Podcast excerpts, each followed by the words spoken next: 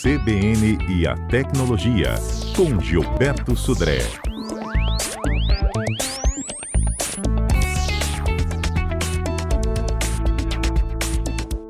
Ei, Gilberto, bom dia para você, hein? Bom dia, Fernanda. Bom dia, ouvintes da CBN. Hoje a gente fala de ferramentas ultrapassadas. Ou não, né? SMS, por é, exemplo, você usa ainda? Não, não uso mais. É, realmente, quem usa né, SMS, minha sugestão é que deve parar de usar, né?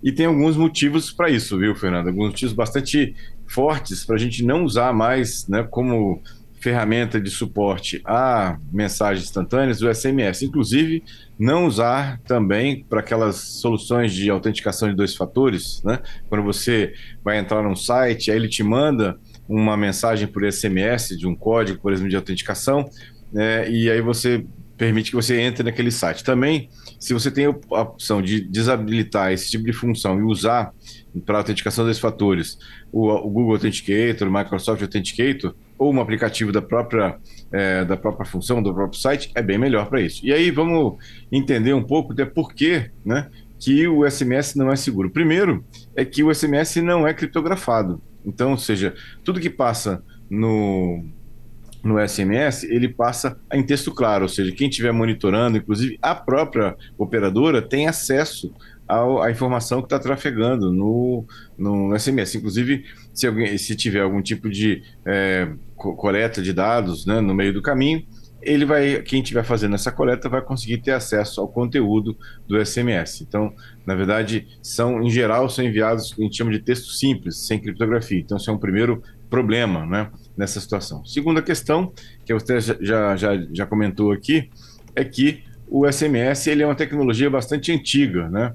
É, da década de 70, na verdade, então bastante antiga, e aí com todos aquelas, aquelas é, problemas, né? Porque na época, quando ele foi criado, né? E foi implementado, é, não existia preocupação de segurança. Na década de 70, é, estavam mais preocupados em fazer funcionar do que mesmo fazer funcionar com segurança. Então, esse é um outro problema né, nesse caso. Né? É, eu comentei lá que ele passa em texto claro, né, sem criptografia, então tanto o governo pode ler os seus SMS, como sua própria operadora também armazena os SMS na, nos seus servidores, né, no, seus, no seu ambiente. Então, esse é um outro problema, né, nesse caso lá. E um outro problema é que você não pode cancelar o envio de um SMS, como você faz, por exemplo, no WhatsApp, em outras plataformas é, de é, mensagem instantânea.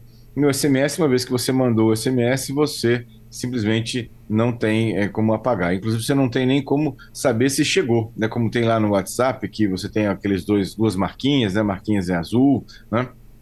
Pelo menos você sabe que ele, a mensagem foi entregue, o SMS você manda e não tem a menor né, informação de se chegou, se a pessoa leu, né, em relação a isso. Então, por isso, né, por esse motivo é que a recomendação é que se você ainda usa, né, é, deixe de usar, né? não, não utilize esse, essa, essa ferramenta lá. E tem algumas alternativas, a gente já falou de várias alternativas aqui no CBN Tecnologia, do próprio SMS. Então a gente tem o Signal, que é uma, uma ferramenta bastante segura, até mais segura do que o próprio WhatsApp de comunicação.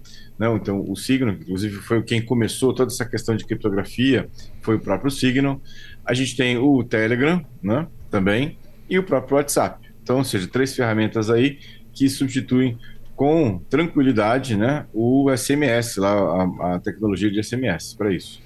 Pois é, aqui, é, o SMS a gente tem que deixar de usar? Não, sei, mas o plano de saúde notifica a gente pelo SMS. As então, autorizações, essa... você já reparou nisso?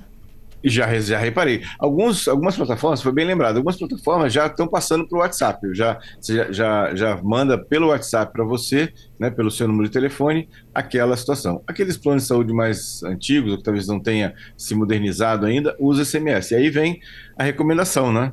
Se você tem um plano de saúde que faz isso, dá um toque no seu plano de saúde. Fala assim: olha, SMS é uma, uma tecnologia da década de 70, você ainda vai continuar usando? É bastante inseguro, né? Ainda mais com informações que são sensíveis, né? Que é autorização de plano de saúde, muitas vezes exames desse tipo. Então, é melhor que não, não utilize mais e use uma, uma solução criptografada, como o próprio Signal, o WhatsApp ou o próprio Telegram.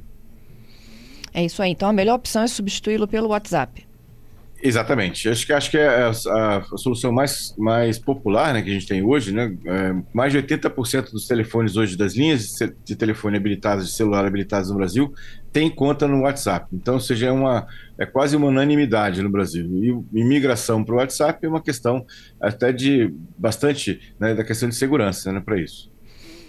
Tá certo, gente. Olha, então o SMS, por questões de segurança, deve deixar de ser uma opção, viu? Para uso, para recebimento e troca de mensagens. Hoje, o WhatsApp é uma plataforma que é criptografada, não é isso? E por isso que se defende a segurança Exatamente. do WhatsApp. Exatamente, né? Pelo menos eh, vai ficar entre eu, o meu destinatário e o Mark Zuckerberg. Pelo menos nós três vamos ficar sabendo o que, é o conteúdo, né? Pelo menos os três, né? É, é isso, Gilberto, é não. isso. Bom, vamos aproveitar para falar do golpe? Vamos lá. O golpe tá aí. Conta aí. Bom, semana passada falamos sobre como saber que se sua senha né, é, é segura, ou quanto tempo levaria para um hacker né, quebrar a sua senha naquele, naquela ferramenta da Prodesh, né? Uhum. E essa semana saiu uma estatística bastante interessante. A NordVPN, que é uma empresa de soluções de segurança, ela fez uma pesquisa das senhas mais utilizadas no Brasil. E sabe o que, que deu? Hum. Times de futebol, né? Então, o, as senhas mais populares né, utilizadas aqui no Brasil é Flamengo, Palmeiras, São Paulo, Santos, Cruzeiro, Grêmio, Botafogo e Corinthians. Estão entre as 200 senhas mais utilizadas pelos brasileiros, né? Né? O Flamengo está em 19 lugar, Palmeiras também está logo na sequência, Cruzeiro, né? Então, ou seja, bastante interessante né, nesse caso. E aí, é, o interessante também do NordVPN é que ele fez essa pesquisa em outros países também. E o resultado não foi muito diferente, né?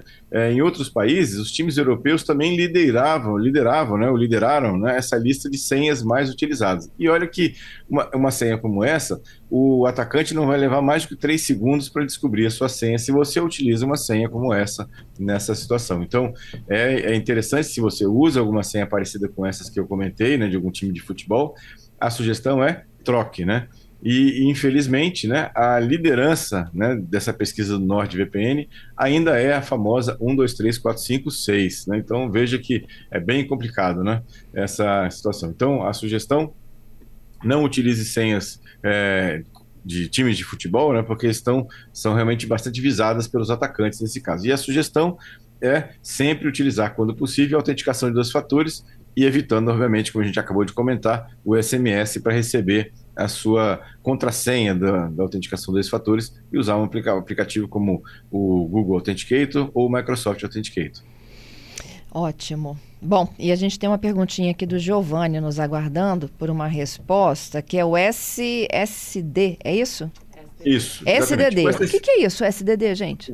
É, ué, o, assim, o SSD ele é, uma, é um HD que é seria o equivalente a um HD, só que o HD convencional ele é um equipamento mecânico. Né? Ele tem os discos que giram, tem a cabeça de leitura e gravação que se move. O SSD é como se fosse um grande pendrive. Ele aparece para o computador como um, HD, né? ou seja, como um disco é, rígido, só que ele é de estado sólido, ele é como se fosse um grande pendrive que quando você desliga o computador não perde, e ele tem algumas vantagens, né? ou seja, ele consome menos energia, ele é muito mais rápido do que um HD convencional, né? consumindo menos energia, ele, ele dá uma, uma autonomia maior da bateria, principalmente de notebooks, né, para isso, é, ele, é, ele é confiável, é, assim, diria que mais confiável do que um HD convencional, porque ele não tem problemas de impacto, né, de vibração, de queda, para isso. Mas ele tem uma, uma questão é, importante, né, é, Giovanni, que é a questão de durabilidade, né? Alguns SSDs, eles têm limites de leitura e gravação, né?